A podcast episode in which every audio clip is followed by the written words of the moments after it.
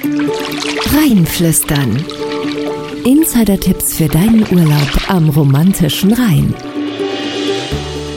Hallo und herzlich willkommen zu einer neuen Ausgabe von Rheinflüstern.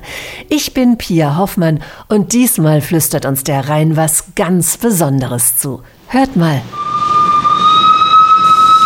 Es zischt und dampft zwischen Brohl am Rhein und Engeln in der Eifel, denn hier oben im Norden von Rheinland-Pfalz schnaufen die historischen Loks der Brohltalbahn bis ganz weit rauf in schwindelerregende Höhen, verrät Geschäftsführer Stefan Raab. Die Steilstrecke, das letzte Drittel bis nach Engeln rauf, ohne Zahnrad, wird die Steigung erklommen. Ist eine der steilsten Eisenbahnen in Deutschland. Das ist für die Fahrgäste sogar zu sehen. Das ist noch ein kleines Highlight auf dem letzten Drittel der Strecke vorbei an der Burg Ulbrück. Wir überwinden da einen Höhenunterschied von Brohl bis nach Engel von rund 400 Metern. Also da sind wir dann schon oben auf der Eifel. Von hier oben habt ihr eine tolle Panoramasicht über die Höhenzüge der Osteifel, aber die Brohltalbahn, die auch als Vulkanexpress bekannt ist, führt natürlich auch durch die Vulkanlandschaft, durchs enge Brohltal über hohe Viadukte und erreicht so mehrere Wanderwege, die zu spannenden Ausflugszielen führen. Zum Lacher See zum Beispiel,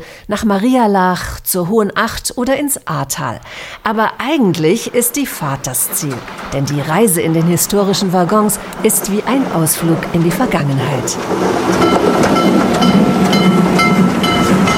Reisen wie zu Großvaters Zeiten. Wir haben zumeist unsere historischen Diesellokomotiven davor gespannt. Gelegentlich allerdings heizen wir auch unsere unter Denkmalschutz stehende Dampflokomotive an.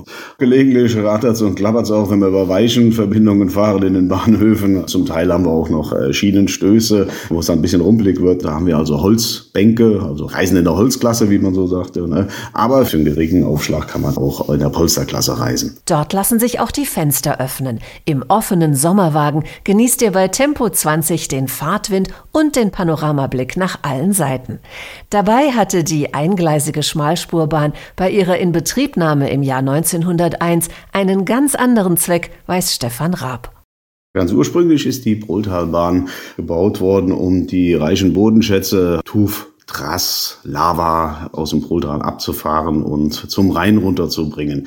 Der Vulkanexpress selbst, der ist erst 1977 zum ersten Mal gefahren und hat sich seither doch zu einem schönen Touristenmagnet entwickelt. Noch weiter in die Vergangenheit zurück reicht der niedergermanische Limes.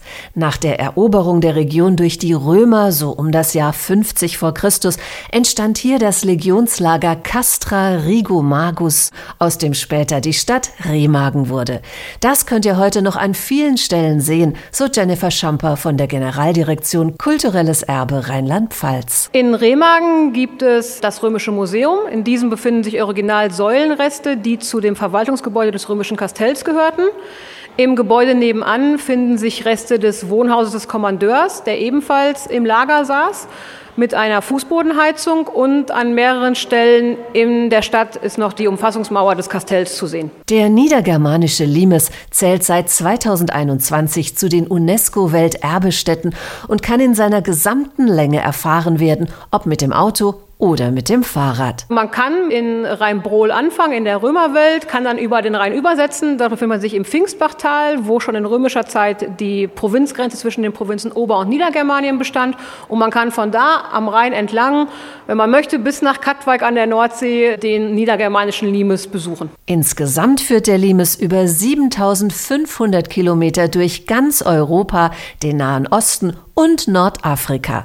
Aber der Teilabschnitt in Rheinland-Pfalz gibt nicht nur einen Einblick ins römische Leben, sondern ist dazu noch etwas ganz Besonderes, weiß Jennifer Schamper. Das Besondere an diesem Abschnitt des Limes ist, dass wir eben diese natürliche Grenze haben, der Fluss. Und wir haben gerade in unserem Bereich eben in der Eifel viele landwirtschaftliche Betriebe, römische Villen und weitere spätantike Standorte, wie zum Beispiel im Boppard. Also man kann hier auch auf einem kleinen Bereich alles erleben, was es im Römischen Reich gab. Die Römer brachten auch den Wein Wein mit. Am liebsten tranken sie Rotwein. Und bis heute ist das Weinanbaugebiet entlang der Ahr für seinen Rotwein bekannt. Als ein Winzer im 19. Jahrhundert in seinem Weinberg bei Bad Neuenahr bei Bohrungen auf kohlensäurehaltiges Wasser stieß, benannte er die Quelle nach dem heiligen Apollinaris, dem Schutzpatron des Weins. Und so liegen die Apollinaris-Quelle und die Apollinaris-Kirche auf dem Apollinaris-Berg. Ihr merkt schon, der heilige Apollinaris hat Remagen geprägt wie kein anderer, erläutert Experte Dr. Erhard Wacker. Der heilige Apollinaris ist der Legende nach der erste Bischof von Ravenna. Ravenna war damals im zweiten Jahrhundert Hauptstadt von Italien. Er ist von Petrus selbst persönlich zum Bischof gesegnet worden.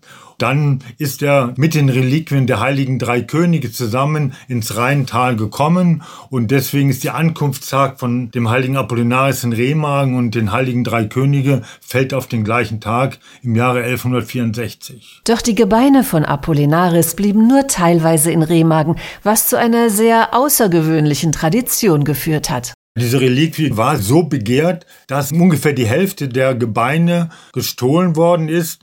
Und deswegen haben wir seit 600 Jahren hier in Remagen nur das Haupt noch des heiligen Apollinaris, das während der Hauptwaldzeit aus dem Sarkophag geholt wird und mit dem dann jeder, der es möchte, gesegnet werden kann. Aber auch wenn ihr nicht ganz so weit gehen möchtet, lohnt sich ein Besuch der neugotischen Apollinariskirche, die von Klostergebäuden umgeben ist. Allein schon der Ausblick vom prachtvollen Garten aus ist eine Reise wert, findet Erhard Wacker. Wenn man hier im Garten der Apollinariskirche steht, dann kann man im Norden bis zum Siebengebirge Drachenfels blicken und im Süden bis nach Linz vor einem 30 Meter unterhalb dieses Bergvorsprungs fließt der Rhein, an dem man fast je immer Schiffe sieht. Also das ist wirklich eine sehr exponierte Lage. Und noch ein Tipp, besonders schön seht ihr das vom Rhein-Burgenweg aus, aber auch die 15 Kilometer lange Apollinaris-Schleife bietet tolle Aussichten auf die Kirche und das Rheintal. Und nur fünf Kilometer flussaufwärts wartet schon die nächste Sehenswürdigkeit, das Schloss Sinzig, empfiehlt Oliver Göbel von der Stadtverwaltung Sinzig. Das Schloss liegt in unmittelbarer Nähe der Sinziger Innenstadt, ist von einem idyllischen Schlosspark umgeben und ein absoluter Blickfang des Schlosses ist sicherlich die außergewöhnliche Grundrissgestaltung mit einem hohen vorstehenden Turm an der Südseite. Und auf der Rückseite findet sich dann ein tiefer Einschnitt in den Park. Da ist dann noch der ehemalige Wassergraben zu erahnen und die Fundamente des ehemaligen nordöstlichen Turms sind dort noch zu erkennen. Heute befindet sich im Schloss das Heimatmuseum. Ein absoluter Geheimtipp für Kulturinteressierte, rät Oliver Göbel. Den Grundstock dieser kleinen, aber dennoch sehr feinen Ausstellung bildet eine Kunstsammlung von Philipp Niederé, die enthält auch Skulpturen, Möbel, Hausrat. Darüber hinaus gibt es noch eine Sammlung zur römischen Keramik aus Sinzig und zur Sinziger Stadtgeschichte Geschichte. Und dann in dem Turmzimmer befindet sich heute das Trauzimmer des Sinziger Standesamts und je nachdem, wenn man eben vorbeikommt, kann man also auch durchaus schon mal auf eine Hochzeitsgesellschaft stoßen. Aber nicht nur Hochzeiten finden im Schloss statt. Auch für kulturelle Veranstaltungen ist die neugotische Villa die perfekte Kulisse und da ist für die nahe Zukunft schon so einiges geplant. Da wird es zu Musikveranstaltungen, zu Lesungen oder zu Kleinkunstveranstaltungen kommen. Darüber hinaus gibt es vom Heimatmuseum regelmäßig Sonderausstellungen und einen Tag der offenen Tür. Und ein absolutes Highlight im Sinziger Veranstaltungskalender ist der Barbarossa-Markt, der jährlich im September rund um das Schloss stattfindet und der wirklich mehrere tausend Besucher nach Sinzig lockt über drei Tage hinweg. Und vielleicht seid ihr ja dieses Jahr auch mit dabei. Der Markt des Barbarossa, der Kopf des heiligen Apollinaris, eine Wanderung entlang des Limes oder eine Zeitreise mit dem Vulkanexpress Express. Im Mittelrheintal gibt es so viel zu tun, zu sehen und natürlich auch zu hören. Am besten ihr kommt einfach mal an den romantischen Rhein und hört zu, was der euch so flüstert. Alles zu deinem Urlaub am Mittelrhein und noch viel mehr Tipps unter romantischer-rhein.de.